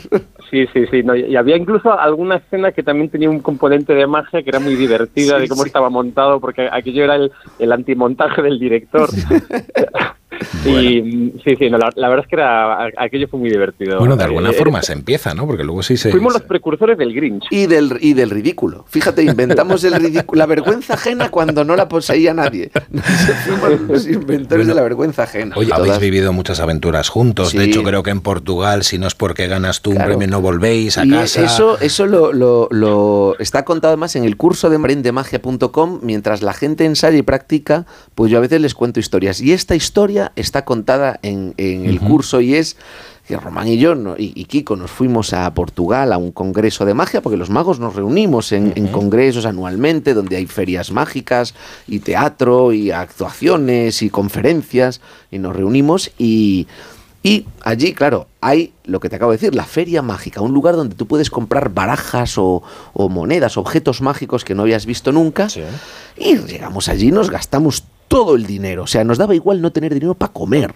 Y, y- y llevábamos un bizcocho que había hecho mi madre que nos duraba a lo mejor cinco días y nos alimentábamos de eso y del pan que robábamos en, en- en bares de menú del día donde la gente no se lo acababa. Éramos lo más miserable que había para poder comprarnos alguna cosita en la feria mágica y nos habíamos quedado sin dinero. Y de repente nos damos cuenta de que no tenemos billete de vuelta y de que tampoco tenemos dinero para comprar un billete de vuelta. Y decimos, pues hay que participar en el concurso, porque en los congresos también hay concurso, y sucede, además, tuvimos la suerte de que ese congreso en Portugal, el premio del concurso era en metálico, o sea que al ganador le daban dinero, cosa que no es en absoluto frecuente. Entonces dijimos, pues nos tenemos que presentar los tres. Se presentó Kiko. Y, y tampoco teníamos talento. Y tampoco ¿no? teníamos Con- talento. Con lo cual era más difícil. Pero, todavía. claro, pero nuestra falta de talento se compensaba con nuestra falta de vergüenza. Entonces, sin talento y sin vergüenza, uno pues puede ir, a- puede ir escapando de, de las situaciones. Entonces, eh, nos presentamos los tres a concurso, porque decimos, si tenemos tres balas, malo será no darle al pato. Y, y yo recuerdo que gané un segundo premio. El primero quedó desierto y con ese dinero, Román, nos pudimos volver. Si no, ahora, ahora Que no seríamos portugueses. Seríamos portugueses ahora mismo. Estaríamos- Sí, tal cual. Pues mira, hubiéramos llegado Bueno. casi a semifinales, ¿no? Del Mundial. ¿A, dónde llegó Portugal? Si, si hubieses quedado de tercero, pues habrías tenido que elegir quién se quedaba en Portugal porque no daba para los tres. Menos mal, Si que se hubiera que quedado haber uno de uno los tirado. tres. Seguro que no. Román, pues muchísimas gracias por haber estado con nosotros. Muchas gracias. Un abrazo grande, Román. Nos vemos. pronto, Luis. Y enhorabuena Por tener amigos como Luis Nos también. vemos pronto. La verdad es que no, no os imagináis la suerte que es. Muy bien, un abrazo. Un abrazo. Un abrazo. ¿Cómo te recibe la gente en los, en los teatros, Luis? Pues eh, no, yo, eh, o sea, es una legión de amigos que las hemos, la hemos ido formando ya a lo largo de estos años, de estos 20 años. Esto es muy, muy difícil, ¿eh? porque todo el mundo sabe a lo que va y hay que sorprenderles. Sí. Y eso es lo peor que hay, porque el humor y la magia también, pero el humor, mm, en el humor muy claramente, el humor vive en lo inesperado. en la sorpresa intelectual. No me acuerdo quién lo había definido así, pero el humor es sorpresa intelectual. Tú tienes que sorprender al que ha ido a verte, pero el que ha ido a verte ya sabe que va a ser sorprendido. Y eso es tremendo. Es decirle a una persona, venga, dame un susto. Y, y no te puede dar un susto porque ya estás prevenido. Es como intentar hacerte cosquillas a ti mismo. no te hace efecto. Entonces yo tengo que intentar sorprender a un público que va esperando ser sorprendido. Para mí es un desafío, pero creo que Es salen, es pero creo difícil. que salen eh, encantados. Creo que salen sorprendidos. Salen Vale. diciendo, wow, me ha sorprendido. La gira se llama Es mi palabra contra la mía. Es mi palabra contra la mía. sí, ese es el el espectáculo. nombre, ¿no? es, es un espectáculo que habla de que nadie está contento con lo que le ha tocado. Es así, nadie está contento con, con su aspecto, nadie está contento con su edad, nadie está... con- Mira, con su edad, yo esto me di cuenta una vez que iba con mi madre a ver a mi abuela. Mi abuela abrió la puerta y nos saludó a los dos repartiendo sendos piropos que eran contradictorios. Me mira a mí y me dice, Luisito, qué mayor estás. Y a mi hermana, perdón, y a mi madre le dice, Cristinita, qué joven te veo. Y eran piropos contradictorios y los dos nos quedamos encantados. Yo me quedé encantado de que la abuela me dijera, qué mayor estás, y mi madre feliz de que le dijeran, qué joven te veo. Y es que cuando somos pequeños queremos ser mayores, que cuando somos mayores querríamos volver a ser pequeños. Yo creo que es porque cuando somos pequeños creemos que los mayores hacen lo que les da la gana. ¿Y a qué hora te levantas tú por las mañanas para ir a trabajar? ¿Yo? Sí. Pues depende, depende. Depende, pero más o menos, sí, a- sobre a- las 7 de la a mañana. las 7 de la mañana, así. ¿verdad? Que los mayores hacemos lo que nos da la gana. Es- entonces, en el show vamos hablando de eso, de todos aquellos descontentos cotidianos, ¿no? Del, del desencanto como, como leitmotiv en la vida de una persona. Pero al final del show, y esta es la sorpresa, hay un botón que si tú lo pulsas, desactivas todos esos descontentos.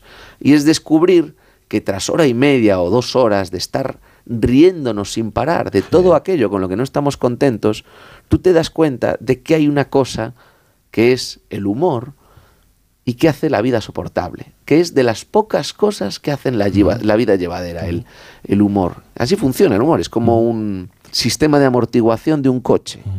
Si no lo tienes, el que no lo tenga, el sentido del humor, es como no tener sistema de amortiguación en el coche. Todas las piedras del camino Te van a- se te van a hacer molestia, efectivamente, las vas a notar más. ¿Cuánto de magia hay y cuánto de humor hay en, en este espectáculo? En- es mi palabra contra la mía. Pues mira, hay una cosa muy interesante y muy, muy poco frecuente, y es como, como yo me he formado mucho como mago, he estudiado mucho la magia y también mucho como humorista, cuando hago magia, bueno, pues intento que sea graciosa.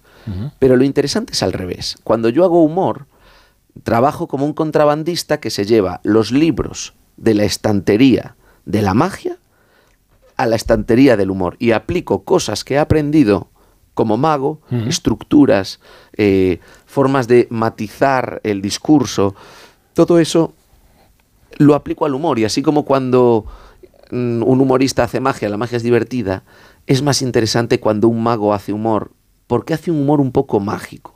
Y esa sorpresa de la que hablábamos antes, que también la persigue la magia, la magia es sorprender al espectador con algo que no se espera, con un efecto, con algo que lo, que lo asombre y que lo emocione, pues aplicar eso en el humor es interesante porque buscas, en vez de un efecto, una risa, pero que asombre, que emocione eh, de distintas maneras. Y es, es, es interesante eso, es interesante buscar un, hacer un humor un poquito mágico, que cada risa sea distinta a la anterior.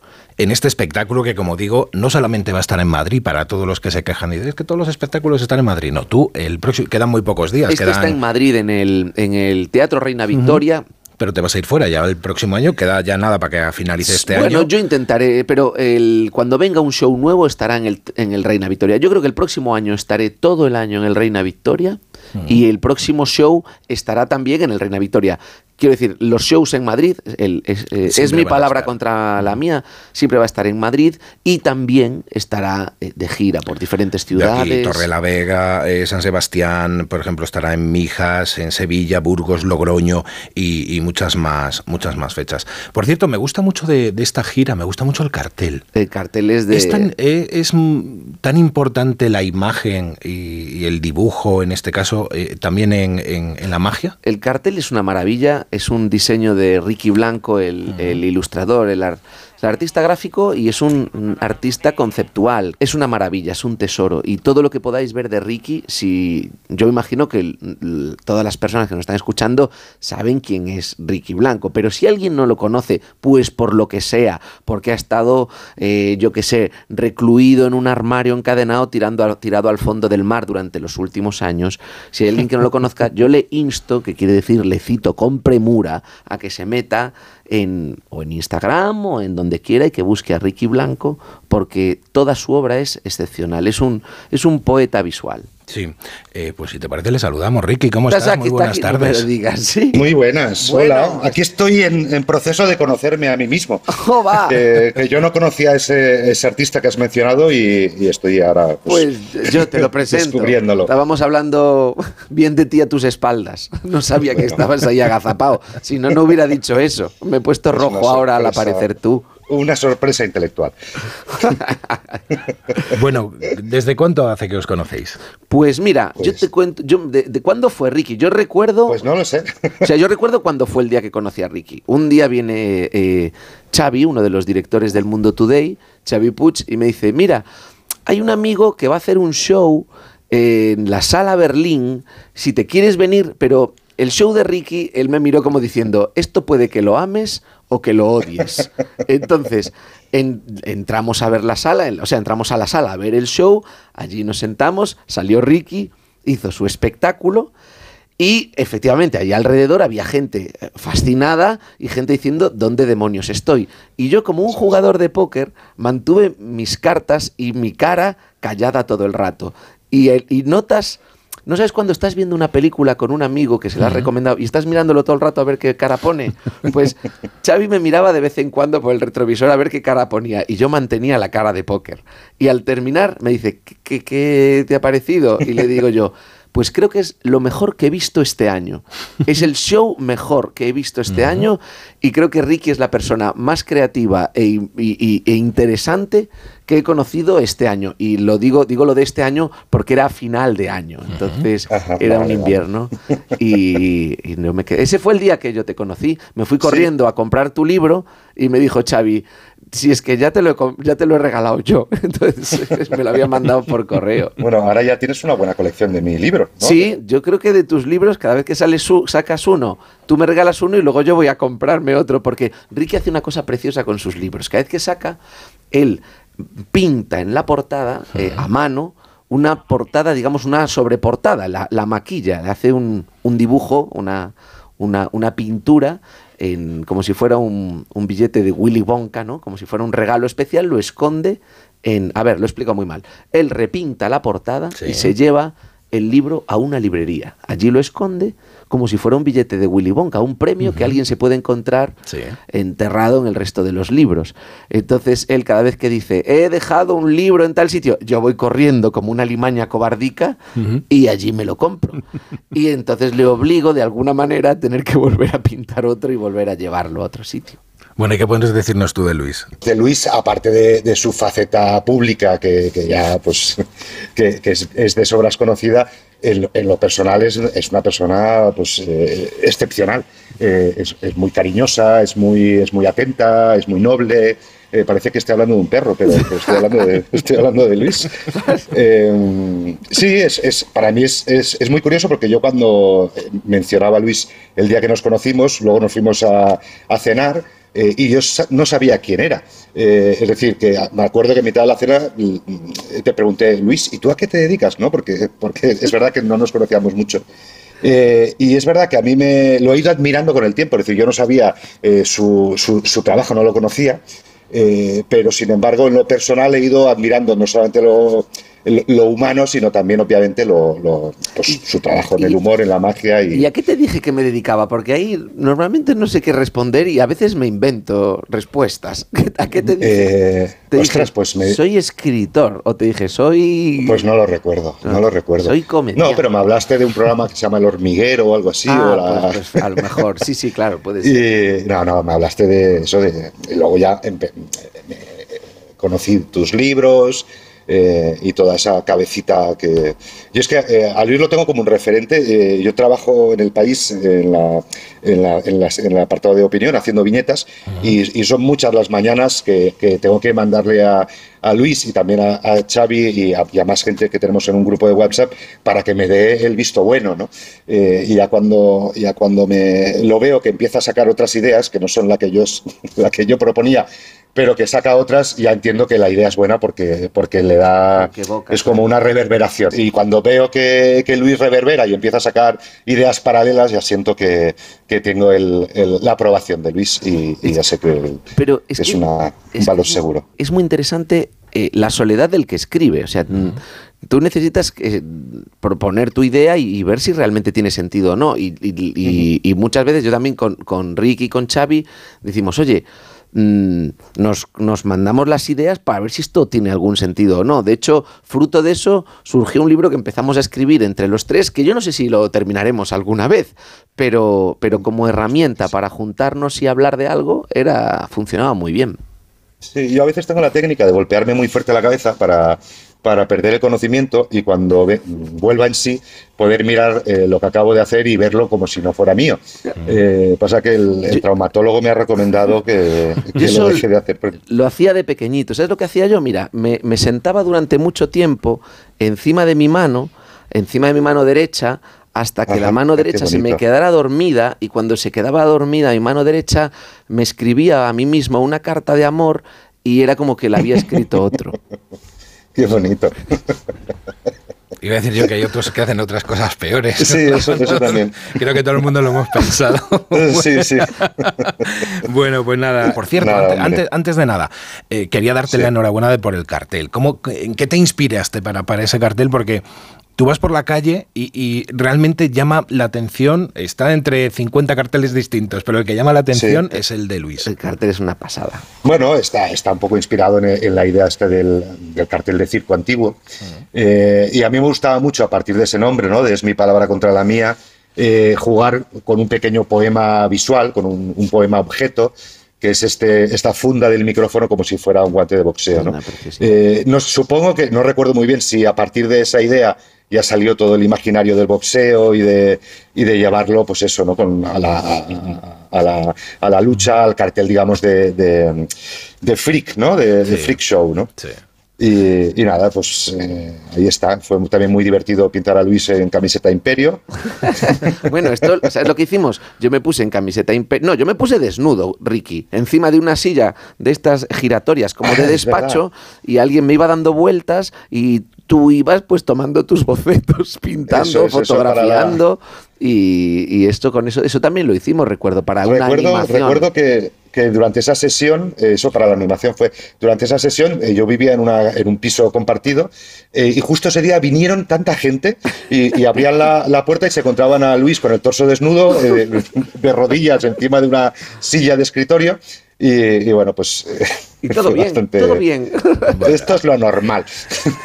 Fenomenal, Cuando Ricky. cruces el pasillo, ya verás, viene lo bueno. Ricky, muchísimas Bueno, pues, gracias por haber un con abrazo a los dos. Eh, Ricky, te quiero mucho, un beso. Yo también. Chao. Besitos. Chao. Bueno, también has hecho radio, ¿no? También he hecho radio. Ahora mismo, de hecho, estamos Motos, haciendo radio. sí, He hecho radio con Pablo Motos, con. Con bueno, con- yo creo que no hay nadie con quien no haya hecho radio. ¿Cómo es para ti este medio? ¿Cómo es la radio para ti? Hombre, la radio lo que tiene es que llegas que quizá a una audiencia menor, es decir, menos numerosa que con la televisión, pero llegas de un modo mucho más profundo y mucho más íntimo.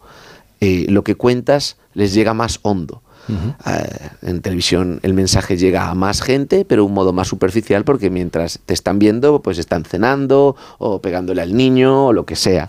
Y en la radio te están escuchando. Porque no te tienen que ver, te están escuchando y te están escuchando de verdad. que yo, yo noto muchas veces cuando alguien se te acerca en la calle, pues para pedir una foto, para charlar, para lo que sea, ese encuentro que es, que es fantástico. Yo noto la diferencia que hay entre la gente que te ha visto en la tele o la gente que te sigue porque te ha escuchado en la radio. La relación es mucho más íntima con el de la radio, porque te conoce más y estáis en un lugar más íntimo y profundo, estáis, estáis en una sintonía diferente. El de la tele es, "Eh, el de la tele, tal. No es lo mismo te he visto que te he escuchado, ¿eh? fíjate. O te veo, te veo, te veo en el ¿Eres oyente de radio? ¿Qué escuchas? Mm, ahora es- escucho mucho, muchísimo, un programa argentino que se llama La venganza será terrible.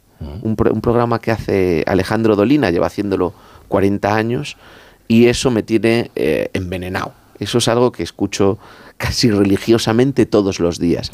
El, tema es que es un programa de dos horas de radio. Se hace en Argentina, es un programa acerca de música, filosofía, arte, literatura, historia, pero desde el toque, desde el punto de vista del humor, presentado por Alejandro Dolina y secundado a sus a sus lados están en este momento Patricio Barton y, y Gillespie, que es un músico, un trompetista de allá de Buenos Aires. Eh, digo en este momento porque ese elenco ha ido cambiando con el tiempo, hubo, hubo distintos colaboradores. Este eh, yo creo que es el reparto que ha estado en los últimos años con más frecuencia. Me dejas un poco un programa de Argentina. Sí, sí, ¿cómo, sí. cómo llegas a, ¿Cómo llegas ahí? Pues llegué porque mi, mi pareja es argentina y, y me dijo, tienes que escuchar esto. Su madre me dijo una vez, tienes que escuchar esto. Y yo lo escuché y digo, pero ¿qué es esta maravilla? Realmente me, me pasó unas cintas eh, de cassette que se oían realmente mal, pero ahí se podía adivinar algo muy interesante. Y después un compañero de trabajo, también argentino, me dijo, tienes que escuchar esto. Y me pasó esas mismas cintas, pero en CD, y ya se podía escuchar bien. Y ahí dije, oh, ya son dos balas que me han disparado, me lo voy a escuchar y me quedé sorprendido. Entonces me hice lo posible por encontrar más, más programas de radio de este, de este señor, de Alejandro Dolina. De, entonces descubrí su música, porque él es compositor, es cantante. Descubrí sus libros, porque él antes que nada es escritor. Leí sus, devoré sus libros, el- las crónicas del ángel gris, el libro del fantasma, el bar del infierno, cartas marcadas, eh, el último se llama Notas al pie, o no- notas, sí, notas al pie. Espera que le preguntamos a él. Alejandro, ¿cómo estás? Muy buenas tardes. No me digas que Hola, ¿qué tal? ¿Cómo están ustedes? No puede ser que esté aquí Alejandro. Maestro. Estoy. Pero cómo está, cómo, wow, que me, se me salen las lágrimas. ¿Cómo es posible Todo que esto ha sido preparado, evidentemente. no puede Como un número de magia, ¿no, Alejandro? Pero, Igual que el número de magia. Bien se le ocurre que justo me vas a nombrar cuando yo estoy por aparecer en forma absolutamente sorpresiva. De manera que veo aquí la mano de astutos productores que han construido esta sorpresa. Santo Dios, yo si está Alejandro ya me callo. Yo entonces ya solo quiero escucharle a él. Alejandro, qué alegría, ¿cómo están por allí? Estamos bien con ganas de, de verte, con ganas de ir a España. Sabes que me, me gusta mucho España por distintas razones. Me gusta España por su historia, por su cultura, por su arte, por sus paisajes, por sus ciudades, por sus playas, por sus bares, por sus sierras, pero más aún porque allí puedo verte a ti. Bueno. Mejor anfitrión no puede tener, Alejandro, ¿eh? aquí en nuestro país. De hecho, ha venido de tu mano a hacer el programa aquí en, en la sala Galileo Galilei. Bueno, creo que, se, se- dio la, a él, a él- se dio la posibilidad de que de- si Al- Alejandro decía, pues si pudiéramos hacer el programa en España, digo yo, bueno, pues nada me haría a mí más feliz. Entonces removimos tierra con el cielo para, para poder hacerlo y, y funciona fantásticamente bien. O sea, siempre que viene es una fiesta. Alejandro, y cuando vengas, pues que te entreviste aquí, Nacho, también hacemos un, un encuentro. Pero con muchísimo gusto, con muchísimo Será un gusto. He estado escuchando durante un largo rato la entrevista que ha sido estupenda. Muchas gracias. Sí, Que me lo diga, que me lo diga usted, un señor que tiene dos millones de oyentes y que lleva 35 años haciendo el programa. Eso es un, eso es un mérito resistir ahí. Un programa Sí, diario, es un además. numerito. Este, lo, lo que hay también es que yo no estoy seguro de que la pertinacia sea por sí una virtud, ¿no? Que también es posible hacer durante 35 años un programa espantoso. De hecho, podría citarle algunos. Hombre, si tiene tantos oyentes, seguro que tan espantoso, tan espantoso no debe de ser. ¿eh? ¿Qué, ¿Qué, me puede decir de Luis como persona y como ya amigo? Porque son, son buenos amigos. Yo creo que yo estuve escuchando la, la, las definiciones que, que se hacían acá sobre el arte de Luis y me parece que son un poco eh, incompletas, eh, seguramente por, por modestia, por lo que sea. A mí me parece que básicamente la articulación de las artes es la forma que los grandes artistas adoptan en, en este siglo. Yo creo que no basta un mero pianista, ni, ni, un mero cantante, ni un mero humorista, mucho menos. Eh, lo, que hace Luis es articular eh, varias artes. Él nombró algunas de ellas, pero se dejó atrás la que para mí es principalísima, que es el pensamiento. Es, eh, Luis es un gran pensador, es un hombre que vive continuamente examinando no solamente lo, los pequeños sucesos, como decía él en, en sus primeros libros, uh -huh. sino también cada vez más los grandes sucesos, es decir, la condición humana. Uh -huh. Y, y en, en, ese sentido, eh, si bien el humor está siempre, el humor está siempre, pero está como como la sal está siempre. Yo no creo, se lo he dicho muchas veces a Luis, que exista o que pueda existir la, profesión de humorista, ¿no? Que uno cuando le presentan ahí un formulario para llenar, eh, dice profesión y uno, uno, pone humorista. ¿De qué se trata? ¿De un hombre que está haciendo chistes todo el tiempo? Pues no quiero eso. No quiero eso. Y además, eso es lo contrario del humor. Que el humor esté todo el tiempo presente es lo contrario del humor. El humor debe brillar por su ausencia, debe tener mucho terciopelo y poco diamante. Así es como funciona, y así es como funciona Luis. Que te lo diga alguien como, como Dolina, que es un sabio en, en, sí, sí, en, en, su país, en Argentina. Tremendo, ¿eh? Y aquí también, ¿eh? es un sabio en todas sí, bueno, partes. Eso es, todos lados, pero que, que es más conocido allí, todo el mundo le venera, ¿no? Por lo que, por lo que hemos estado, por lo que he estado indagando y no, no le conocía, Alejandro, lo siento, pero, pero he descubierto la verdad que, que pues una que, joya también, ¿eh? Pues qué suerte tienes, uh -huh. es como descubrir el sexo a los 45. Pues sí. Vas a tener, me he perdido, me he perdido vas a tener el dolor años, del, pero... del, del, tiempo perdido, pero tienes un, un universo que uh -huh. se te abre a los ojos. Bueno, pues. Voy a usar eso. Sí. Voy, a, voy a usar eso en mis cartas de presentación. pues Alejandro, mucho... señor director de Onda Cero. y que a los 45 años todavía no tuvo sexo. Bueno, en fin, me gustaría tener un programa en su emisor. Eso está hecho, eso está hecho. Lo hablamos, lo hablamos con los jefes. Señor Dolina, muchísimas gracias por haber estado con nosotros. Me encantaría estar más tiempo con usted, pero nosotros no tenemos dos horas, sino una hora de programa y ya nos queda muy pero poquito ya, tiempo. Ya estaremos, ya estaremos en otra ocasión. Eso está hecho, eso está hecho. Estaré encantado de cuando venga por aquí tenerle por aquí por el, por el programa y que, bueno, que seguro bueno, que muchos bueno. más, muchas más personas y los oyentes de, de esta emisora le puedan, le puedan conocer. Muchísimas gracias, le mando un abrazo muy fuerte. Un abrazo. Un gran abrazo y por supuesto a Luis un cariño a él, a Jimena y a todos. Un abrazo muy grande a toda la barra, Alejandro, les queremos muchísimo. Aquí te mandan saludos los niños. Besiños. Que son personas de unos 45 años también. Cuídense y coman fruta. Hasta luego. Gracias. Adiós. Bueno, pues que, que, nos hemos quedado prácticamente sin tiempo, Luis. Qué maravilla, eh, qué maravilla. Hemos hecho Oba. un repaso, nos queda también hablar de, de, de, tu faceta cómica, de cómo llegaste. Una, yo creo que aparte de la magia, muchos, muchos de nuestros oyentes y mucha gente te conoce por los monólogos de, del Club de la Comedia. ¿no? Uh -huh. Sí, que eso fue el, el, el, comienzo, ese fue mi, mi primer trabajo. Mi primer uh -huh. trabajo, una vez salido de la universidad, eh, fue en un programa que hacía algo que nadie sabía lo que era que eran monólogos, que en el año 99 en España nadie sabía lo que era el stand-up comedy. Y entonces, Además emitió en una emisora eh, Claro, pago, apareció un programa absolutamente desconocido, o sea, que era Plus, de... un programa desconocido que era el Club de la Comedia, en, un, en, un, en, un, en una plataforma eh, codificada, que era el, en el Canal Plus hacía falta esa llavecita blanca uh -huh. para poder verlo y allí hacíamos un programa de stand-up comedy que hacía un 1% de audiencia.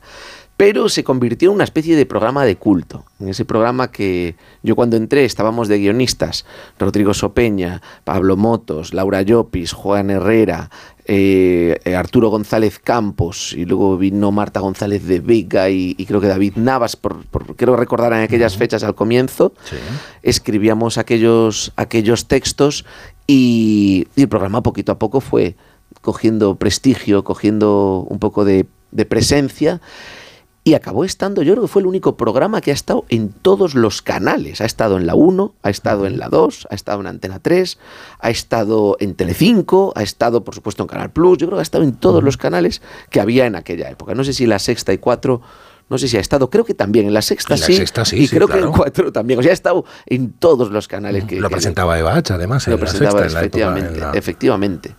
Pues, pues ese fue el, el- el- el programa como comenzábamos escribiendo, aprendiendo a escribir eh, stand-up comedy. Así, Bueno. así comencé yo. Si hay una persona que falta hoy, creo que en este programa, o que, que- que podría entrar, eh, sería Juan Tamariz, ¿verdad? Hombre, sería maravilloso. Sería claro. maravilloso, pero no, no tenemos a Juan Tamariz. No, porque estará ahora, est- ahora, mismo está, durmiendo. Ahora, está durmiendo. está pero sí tenemos a otro Juan. Ah, sí. Pues si estamos hablando Le de- saludamos. tenemos que hablar del otro Juan Mago. Tú saluda, tú saluda. Juanito, ¿cómo está usted? Sí, bueno, aquí hay un trozo de mí, ya sabes, practicando la levitación, pero no lo consigo. He conseguido subir 20 centímetros, pero no consigo elevarme. Pero esto es impresionante. Ha estado Dolina, ahora está Juan Herrera, que son todos mis, mis maestros, son mis, mis, Dios mío. Yo creo que son las personas a las que más quiero del mundo. Habéis estado aquí, este... Es que esto es la Navidad. Es Claro, la magia de la Navidad. magia de la Navidad y la magia de la radio. ¿Cómo estás, Juanito? Bien, bien, bien. Lo que pasa es que estaba oyendo el programa a trozos y eh, de las definiciones que han dado sobre ti hay dos que yo creo que faltan. Una es que tú eres un domador de palabras.